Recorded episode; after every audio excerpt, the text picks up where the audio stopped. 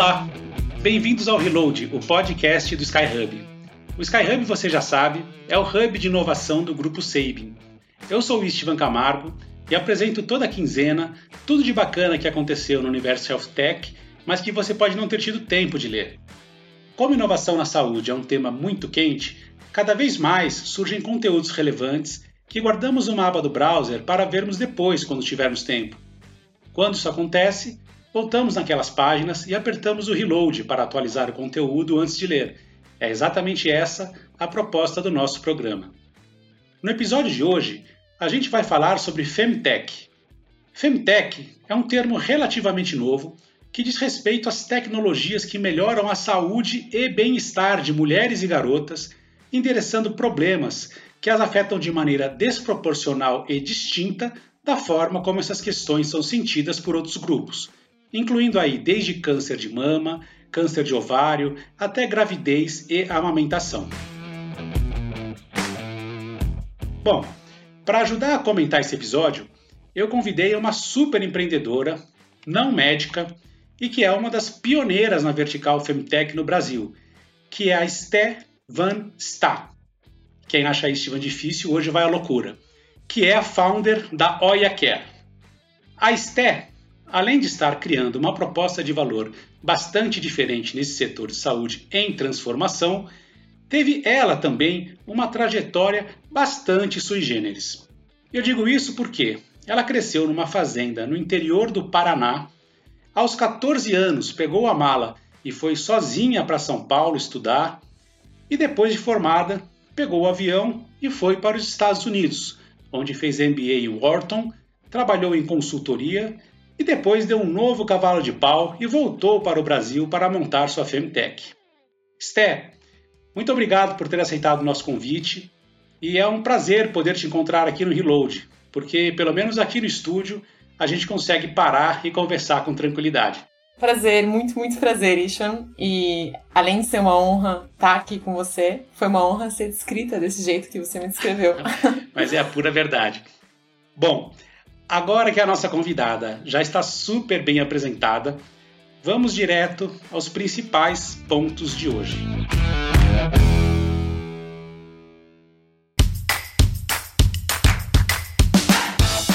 Sté, antes de mais nada, conta um pouquinho sobre o que faz a Oya Care para quem ainda não conhece.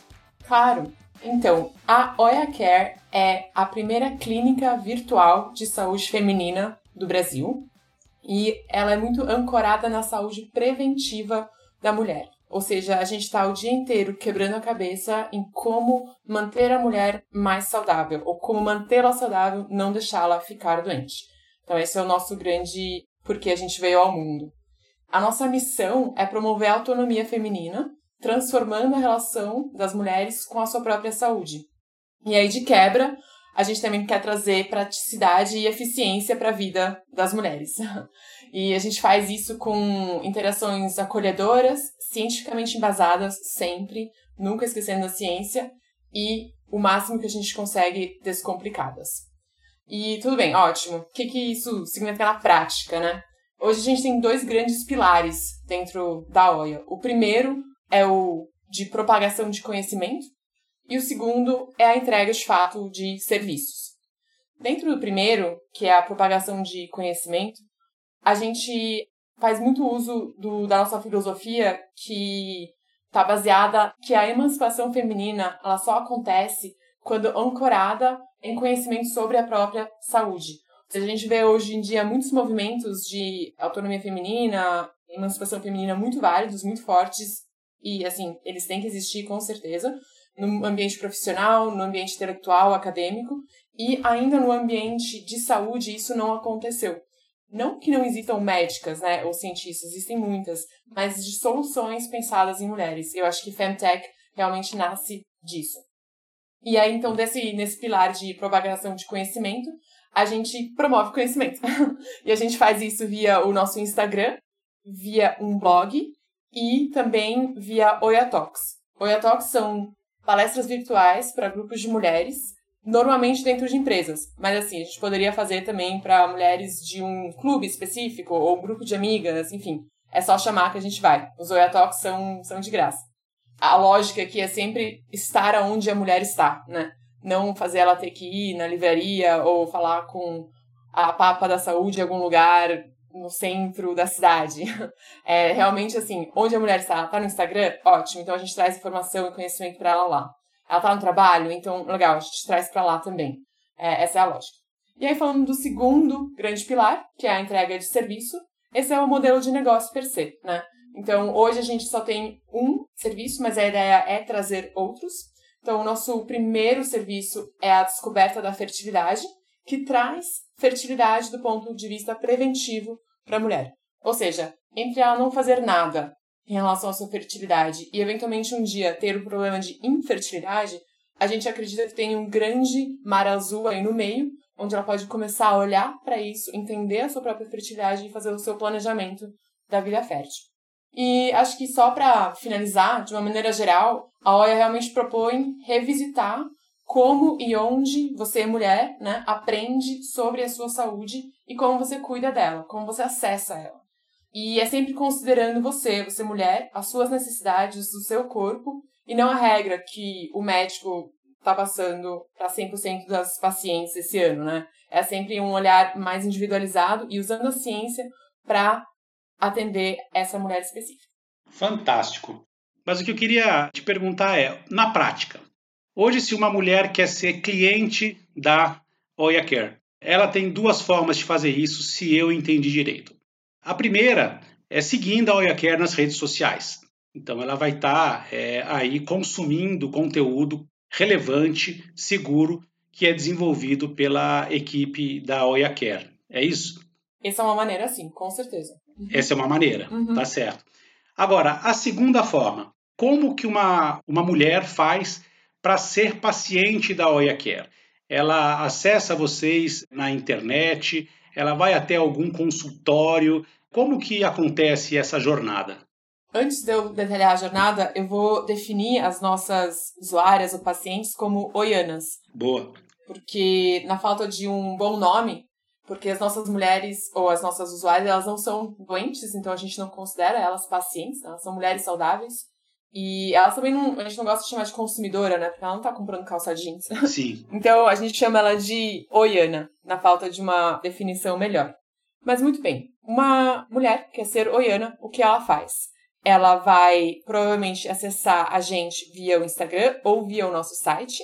Eventualmente, ela vai entender que o nosso serviço que existe hoje é a descoberta da fertilidade. E ao clicar em agendar, ela vai conseguir escolher um horário e um local para fazer o primeiro passo dessa jornada. No total, são três passos. O primeiro deles sendo a coleta de sangue domiciliar, para a gente fazer um exame que chama o exame antimoleriano. Um segundo passo é uma teleorientação com uma médica especialista em fertilidade. A gente chama de teleorientação de propósito, porque realmente significa mais do que uma consulta. Por exemplo, não é você indo no médico, o médico te falando, ah, tá tudo bem com seu exame, volta ano que vem. Na verdade, é um mini curso sobre fertilidade com o contexto do exame dela. Então a ideia é que a Oiana saia dessa teleorientação muito mais inteligente que ela entrou sobre esse tema fertilidade e entendendo o resultado do seu exame nesse contexto. Muito bem, então essa teleorientação acontece em 20, 30 minutos. E aí, em até três dias úteis depois, a Oiana recebe em seu e-mail um relatório virtual que resume essa jornada que ela acabou de passar. Então, resume toda a teoria e o conhecimento sobre fertilidade que a gente tem, também traz o resultado do exame dela, para ela sempre lembrar, e os principais pontos da conversa com a médica, porque é muito importante. Hoje em dia, a avaliação da fertilidade de uma mulher, ela não é binária, ou seja, não, não existe um, ah, você está fértil ou não está fértil. Ela tem uma série de fatores que precisam ser considerados, o quantitativo é o exame antimuleriano e os qualitativos são idade, estilo de vida, histórico médico e o contexto, principalmente o contexto de vida da mulher. Ou seja, se ela quer ter filho no próximo ano ou daqui a 10 anos. E dependendo de todos os fatores juntos, a médica consegue aconselhar a mulher e ajudar ela a tomar as melhores decisões para sua vida. Então é isso. É assim que funciona o nosso primeiro serviço. Esses recursos que a gente usa para entregar a jornada da fertilidade, a descoberta da fertilidade, é que são a coleta domiciliar, a teleorientação e o relatório, imagina que eles são bloquinhos de Lego que a gente vai usar para outros serviços no futuro também. É um tipo de acolhimento digital e engajamento que tipicamente não é feito pelas empresas tradicionais de saúde, Esther? Respondendo super diretamente, sim. da onde veio né, essa vontade de trabalhar com saúde feminina? Veio de uma insatisfação muito profunda, não só minha, mas também de todas as mulheres com quem eu conversava e depois com quem eu entrevistei, sobre não conseguir ser atendida pelo outro lado, o lado médico. E muitas vezes entrar num diálogo com o médico ou médica se sentindo pequena, se sentindo com vergonha das questões que tem. Então, eu acho que é exatamente essa quebra de paradigma que a gente quer trazer. E ela começa com o acolhimento. E o acolhimento digital, eu acho que é a maneira mais eficiente de fazer isso hoje. Excelente.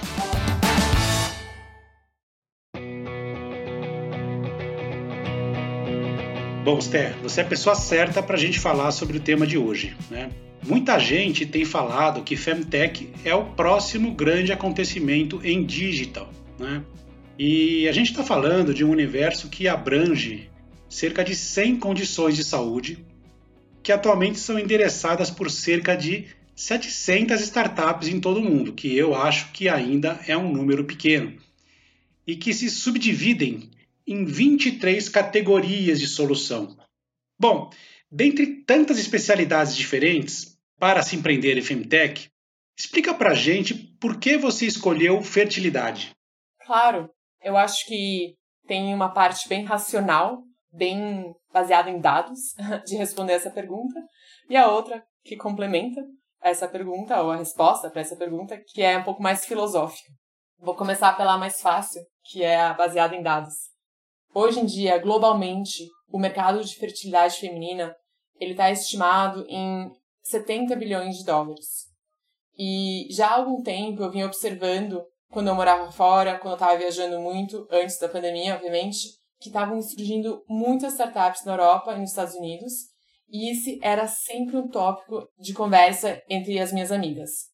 E quando eu fui pesquisar no Brasil, eu descobri que a fertilidade também era um tema aqui na cabeça das mulheres, principalmente as mulheres entre 30 e 40 anos, que são as mulheres que mais gastam com saúde e saúde preventiva, principalmente. Mas não tinha ninguém oferecendo uma jornada de entendimento sobre a fertilidade sem o viés de procedimento. Existem as clínicas de infertilidade, mas assim, nesse meio do caminho não tem ninguém. E assim, você pensar, bom, mas as mulheres, será que elas querem realmente ter filhos? Sim, elas querem. Hoje no Brasil, 86% das mulheres querem ser mães, apesar que estão todas adiando. Então, a diferença de idade nos últimos 10 anos do primeiro filho da mulher aumentou consideravelmente a nível nacional, ou seja, não é só nos grandes centros urbanos. Então, eu achei que a dor existia no Brasil, era um trend lá fora e é um mercado super grande e não tinha ninguém fazendo. A parte mais subjetiva para responder essa pergunta é que, na minha opinião, fertilidade representa muito mais do que a sua capacidade de gerar filhos. Per se, é um grande marcador de saúde em geral. E fertilidade também é sobre você conseguir criar, criar relacionamentos, criar uma obra de arte, criar um produto para vender no mercado. Enfim, a vida, no geral, ela é fértil, né? E eu usaria dizer que a vida só vale a pena se ela é fértil, sabe? Então, pelo menos para mim, é assim. E o segundo ponto nessa frente que me motiva muito também pessoalmente é o tabu. Né? Hoje em dia, olhar para sua fertilidade é um atestado de velhice. Então, assim, quase que, ai meu Deus, ela já tá fazendo exame de fertilidade. Putz, é, né? Ficou pra tia. sabe assim? Tá cheio de preconceitos que claramente precisam evoluir e estão evoluindo. Eu acho que essa é a boa notícia, sabe? Então, ajudar a promover essa quebra de tabu para mim é uma, uma grande honra, assim, eu fico muito motivada com isso. Por último, eu sou a mulher que ainda não engravidou e tem 32 anos, né? Então, é, sou mulher tipo A, que tá adiando a maternidade para trabalhar, e quer ter também filhos um dia, então acho que eu me identifico pessoalmente muito com a causa também. Que legal. Isso é muito legal, quando a gente se identifica com a causa. Agora, não só você, mas a mulher que em geral está nessa idade, nessa, nesse momento, vamos falar assim, de pensar em ter filho ou em postergar a gravidez, via de regra ela está numa idade que a gente poderia classificar, Esther, como geração millennium, vamos colocar assim. Uhum. Então, você está trazendo uma oferta de valor para uma persona, né? Que é justamente a pessoa que agora busca um novo tipo de relacionamento com uma empresa de saúde. É mais ou menos isso também, não é? É exatamente isso, Ishvan. E essa é a nossa primeira persona, né? Então, a mulher millennial é a nossa primeira persona. E hoje em dia, a primeira dor que a gente está atendendo para ela é a da fertilidade. E a ideia é trazer outras soluções para atender outras dores da vida cotidiana de saúde dela. E aí, mais no futuro, eu acho que assim, a segunda derivada da startup é atender outras pessoas. Por exemplo, a mulher da geração X que está na menopausa, ou as pessoas ainda bem mais novas é que estão na primeira relação sexual ou na primeira menstruação. São duas outras pessoas muito interessantes também. Fantástico. Então, você vai conseguir falar com gente da geração Z, né, pelo que você acabou de dizer, quem está na sua primeira relação sexual, até a geração X. Então, você tem aí um mercado, vamos dizer assim, potencialmente infinito. Falando de mercado, né, quando a gente se debruça sobre os dados desse mercado, a gente percebe assim de cara que existe uma grande concentração de empresas femtech atuando em bens de consumo, saúde digital e diagnósticos. Né? Essas três categorias agrupam cerca de metade das startups existentes, enquanto a outra metade se espalha aí por mais de 10 categorias, como eu falei há pouco. Explica para a gente um pouco sobre o tamanho desse mercado e como que ele está distribuído. Claro. Hoje, essa pergunta de qual é o tamanho de mercado do mercado de Femtechs é a maior pergunta que eu recebo. Há alguns anos, a Frost Sullivan publicou um estudo estimando o mercado de Femtechs em 50 bilhões de dólares em 2025. E esse estudo não deixou claro se era Estados Unidos só ou se era o mundo inteiro. Enfim, mais recentemente, muitas, principalmente mulheres, mulheres de fundos de investimentos, começaram a questionar esse número e algumas delas, inclusive, montaram um reporte mais atualizado, com outras métricas, com outros jeitos de calcular o tamanho do mercado, e chegaram em 1,2 trilhões de dólares em 2027. Então, assim, temos um gap gigante. Eu, deve ser algo no meio do caminho, o mercado global de femtechs. Mas, assim, trazendo um pouco mais para perto da nossa realidade, né? Hoje, eu e minha equipe, a gente estima que na América Latina, o mercado de Ventex, o mercado de soluções que a gente está visualizando para a OIA, tem um tamanho de 20 bilhões de dólares na América Latina e 11 bilhões de dólares para o Brasil, tá? E quando eu falo de América Latina, eu basicamente considerei os países onde o RAP está atuando. Por exemplo, tem alguns países que, infelizmente, eu não considerei, como a Venezuela, enfim, que é gigante, mas a chance de penetrar a Venezuela talvez seja um pouco difícil. E da onde surge, né, esse tamanho tão grande? Hoje na América Latina, a gente tem 325 milhões de mulheres e mais de 50% delas estão em idade reprodutiva. Ou seja, é uma pirâmide social muito diferente do que a gente encontra na Europa e nos Estados Unidos. Existem muito mais mulheres em idade reprodutiva na nossa região. No Brasil, a gente tem 100 milhões de mulheres no total, 50 milhões em idade reprodutiva. Então é bastante mulher. E dessas 50 milhões em idade reprodutiva, 15 milhões têm um plano de saúde. Poderia ajudar a colaborar com os gastos de saúde. Então é daí que surgem esses tamanhos de, de mercado. Eu acho muito oportuno você ter feito essa analogia com o Rap, porque para mim, empresas como Rap, é, iFood, e posso falar de Gimpass também, posso falar de Uber, enfim, são empresas que têm, no fundo, uma proposta de valor um pouco parecida com o que faz a Oiacare no seguinte sentido: são empresas que criam experiências novas para usuários que já faziam aquela, aquele tipo de compra né, de prestadores de serviço, de fornecedores tradicionais, mas que esses fornecedores, esses prestadores de serviço, continuavam fazendo ou continuam fazendo o mesmo tipo de oferta de valor que sempre foi feita. Então, para dar um exemplo de um restaurante, um restaurante entrega comida, né? ele prepara a comida, eventualmente até ele entrega a comida. Né? Lembrando que delivery não foi uma invenção do iFood. Mas essas empresas, elas criaram uma nova experiência para esses usuários que não iria partir de restaurantes, assim como não iria partir de motoristas, assim como não iria partir de donos de academia. Né? Então eu acho que o que a Oiacare faz está um pouco nessa zona aí de, de, vamos dizer assim, de valor, onde você entrega para um, alguém que já consome aquele produto um novo tipo de experiência. Faz sentido isso, Esther? Faz total sentido, Isha, e é isso mesmo. É exatamente esse o paralelo. E quando a gente pensa né, em soluções como o Uber, como o iFood, enfim, todas essas soluções, elas, na verdade, trouxeram o usuário para o centro da questão, começaram a escutar o usuário ou a usuária e começaram a resolver os problemas pouco a pouco até criar uma jornada muito eficiente.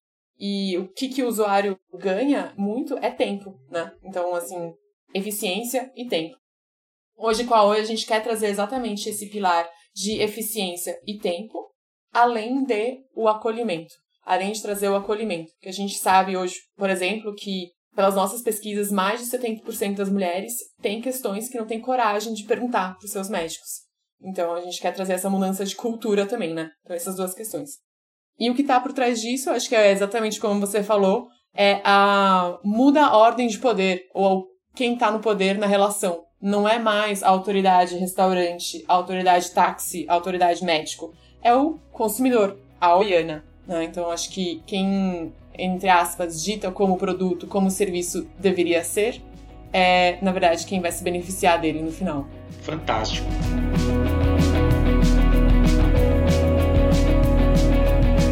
Esse mercado também parece, Sté, que tem algumas questões estruturais que não são muito fáceis de se navegar. E por que eu estou falando isso? Por exemplo, quando a gente vê que a grande maioria né, das empresas de Femtech se concentra em bens de consumo e que, curiosamente, este grupo está apenas em terceiro lugar no ranking de saídas, a gente percebe que isso aconteceu porque existem questões regulatórias importantes que afetam esse mercado. Da mesma forma, o impedimento para que mulheres participassem de estudos clínicos nos Estados Unidos, que durou quase 20 anos, impactou a pesquisa e o desenvolvimento de terapias femininas, que atualmente representa menos de 5% do orçamento total de PD da indústria farmacêutica. Ou seja, para ficar apenas nesses dois exemplos, nem tudo são oportunidades e facilidades nessa vertical. Eu queria ouvir de você um pouco quais são os gargalos, as dificuldades para você navegar nesse ambiente e o que, que te motiva né, a seguir em frente. Ótimas perguntas, Ishvan. Sobre, primeiro falando os tipos de femtechs que estão aparecendo e os tipos de femtechs que eventualmente realmente têm sucesso e saída, né? que é sucesso hoje no mundo dos startups. Eu acho que a gente vê muita startup surgindo em bens de consumo e saúde digital, porque normalmente as fintechs elas surgem de dores pessoais de mulheres que ficam totalmente motivadas e instigadas a solucionar essa dor. E aí essa é a parte que mais cura o dia a dia, ou seja, o que eu quero dizer com isso, por exemplo, um absorvente é, menstrual que não dá alergia é, por exemplo, se classifica como um bem de consumo, que é um tipo de startup muito comum, porque alergia é muito comum, sabe assim? As outras startups que precisam enfrentar dificuldades regulatórias, precisam refazer os dados, né? Porque os dados, muitas vezes, como você falou, não consideram corpos femininos. Eu li uma vez um livro, um livro até ótimo, chama Lifespan, que os ratos de laboratório que eles usavam para estimar, para fazer o, todo o trabalho deles em Harvard, não usava ratos femininos. Porque dava mais variação no resultado. Falei, gente, mas é claro. Impressionante. É. Então, assim, se nem os ratos de laboratório são femininos, e, sabe? Bom, enfim, dei uma, dei uma voltinha pela tangente. Mas, voltando, por isso que é mais difícil aparecer startup para essas questões, porque você precisa de muito mais recurso, inicialmente, muito mais conhecimento técnico, científico, para fazer essas startups que, no fim, têm as maiores chances de sucesso, porque realmente vão conseguir, com muito embasamento científico, mudar um tipo de diagnóstico ou trazer outros tipos de diagnóstico, ou até como a gente se relaciona com um determinado tema. Por exemplo, cólica. Né? Acho que cólica, por muito tempo, a gente falou, ah, normal, mulher ter cólica. Não, não, gente, não é normal. Deveria ser investigado. Então, a mulher que tem cólica deveria tentar entender por quê e por que não. E, e muitas vezes, hoje em dia, sabe que essa mulher, na verdade, tem endometriose, que é uma coisa super grave, né? É um diagnóstico super grave. Enfim, então acho que essa é uma parte da resposta. E o que eu vejo acontecendo, principalmente olhando para o mundo que já começou com Femtechs há mais tempo, né? Que é o mundo da Europa ocidental e o dos Estados Unidos, que apareceram muitas dessas startups Femtechs pequenas, muito motivadas por dores próprias, e aí acaba que algum, só algumas delas conseguem ampliar a gama de serviços. E as que não conseguem são eventualmente absorvidas pelas que conseguem. Então acho que é por isso também que as saídas são menores, sabe? Com essas outras. Entendi. Eu acho que para nossa região provavelmente vai acontecer o mesmo. É, eu imagino que vão surgir muitas femtechs nos próximos anos, porque assim, eu acho que o que tem de dores é, não atendidas de mulher em saúde, assim, não está escrito, né? Ou está começando a ser escrito agora. E eu tenho certeza que muitas mulheres vão se motivar. E eu acho que tinha uma última pergunta na sua pergunta. O que te motiva a seguir em frente? O que me motiva a seguir em frente são depoimentos de mulheres, sinceramente. Às vezes eu me aprofundo em planilhas, me aprofundo em calls, fico obcecada pelo produto digital, mas quando eu paro para fazer uma entrevista com uma oiana ou, ou com uma mulher que ainda não é oiana, eu normalmente fico emocionada e eu lembro do porquê eu comecei. o que, que me deu coragem. Realmente foram, foram as minhas questões e questões de mulheres com quem eu conversei, que não foram poucas.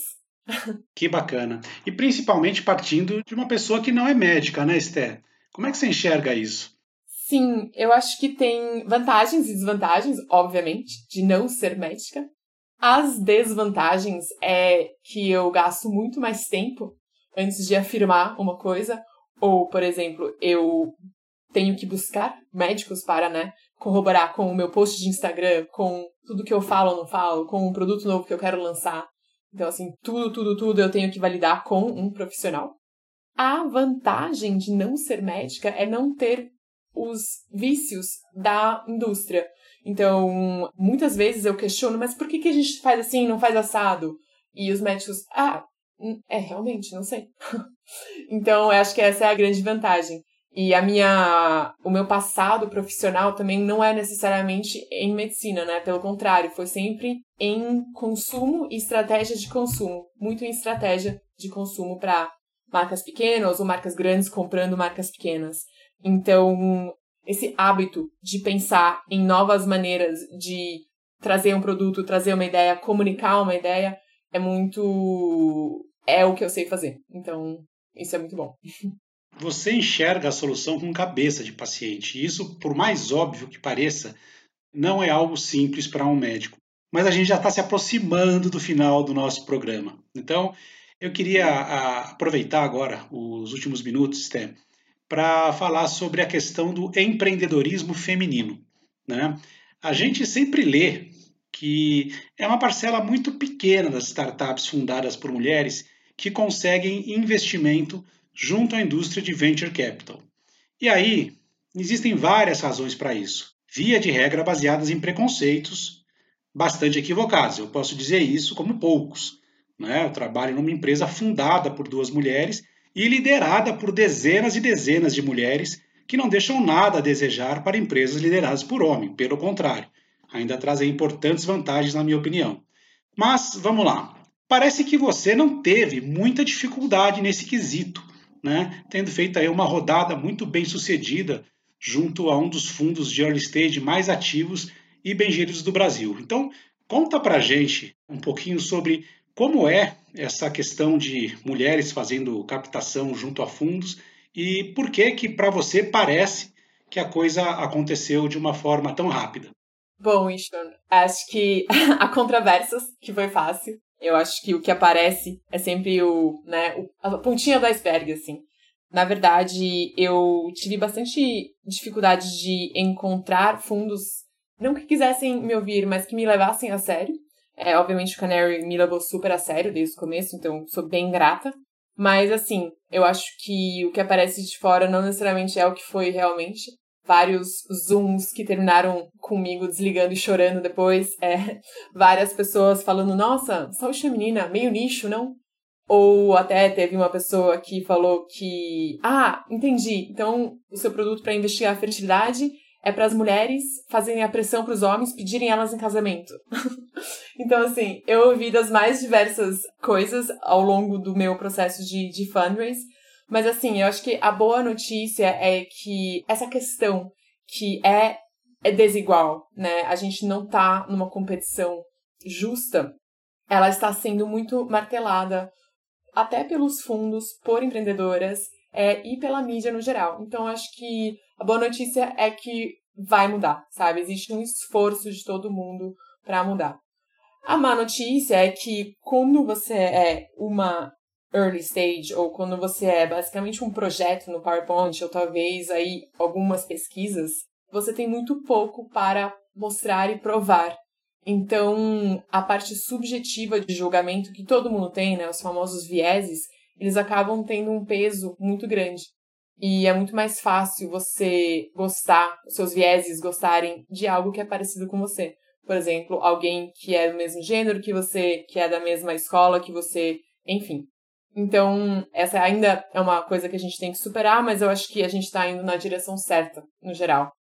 E eu acho que o que me ajudou também é que, ok, eu era uma mulher fazendo um setor que ninguém conhecia, né? Então acho que foi muito difícil. Hoje em dia as pessoas começam a se perguntar e tentar entender o que é Femtech. Ano passado era, assim, Femtech, Fintech, Fintech para mulher. então ninguém sabia o que era Femtech. Então isso já mudou. Então eu tinha essas desvantagens de ser mulher e de falar de Femtech, um assunto que ninguém estava falando. Mas as vantagens que eu tinha, eu acho que era o, o mundo profissional mais tradicional, né? Então eu tinha feito administração, MBA, trabalhado em consultoria, banco de investimento. Então, essas são coisas que normalmente esses fundos se sentem um pouco mais confortáveis. E que, obviamente, é, me ajudaram. Então, acho que é isso. Porque aí tem essa questão da empatia que você falou há pouco. Exato, exato. Desperta a empatia dos fundos. Cara, fantástico. A sua trajetória, ela tá, você sabe disso, muito longe do fim, né? Muita coisa ainda vai acontecer que eu acho que você ainda não tem no teu mapa, aí no teu radar, e a gente vai voltar a falar sobre isso, se Deus quiser, daqui é, a alguns meses. Né? Mas é, por hoje eu queria te agradecer mais uma vez, né, dizer que é um, um privilégio né, para o SkyHub ter a Oia Care como uma das startups residentes, a gente participando do grupo Saving, que é, como eu disse, um grupo não só fundado, mas é um, um grupo de mulheres, feito por mulheres.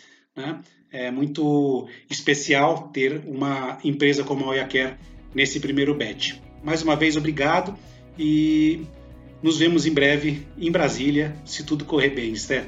Bom, Ishva, muito, muito obrigada. Que as deusas te ouçam e que a minha trajetória esteja muito longe do fim, sim. Com certeza. Muito Oia Care para as mulheres.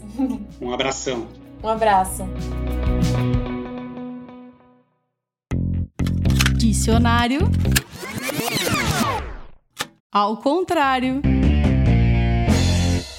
O dicionário ao contrário, você já sabe, é um quadro onde a gente fala o que não significam certos termos que caíram no gosto popular, mas que muitas vezes são usados de forma indiscriminada. E a palavra de hoje é Customer Development. O que não é Customer Development? Customer Development não é a mesma coisa que Customer Experience. Customer Development também não significa gestão de relacionamento com clientes. Customer Development é uma forma de fazer uma mudança profunda na maneira como a empresa trabalha, tirando a prioridade do desenvolvimento de produto e dando foco total no desenvolvimento do cliente. Dessa forma, ao invés de realizar investimentos pesados na criação de um produto final e a subsequente contratação de campanhas de marketing e vendas caríssimas, a empresa lança um produto minimamente viável e investe muito tempo num processo de descoberta e aprendizado sobre seu cliente, para somente depois disso evoluir o produto com mais assertividade e menos risco financeiro. Beleza? Esse foi mais um episódio do Reload, o podcast do Skyhub. Vamos nos rever daqui a 15 dias com mais novidades sobre o universo Health Tech, para te deixar a par da sobrecarga de notícias que estão invadindo seu browser. Valeu!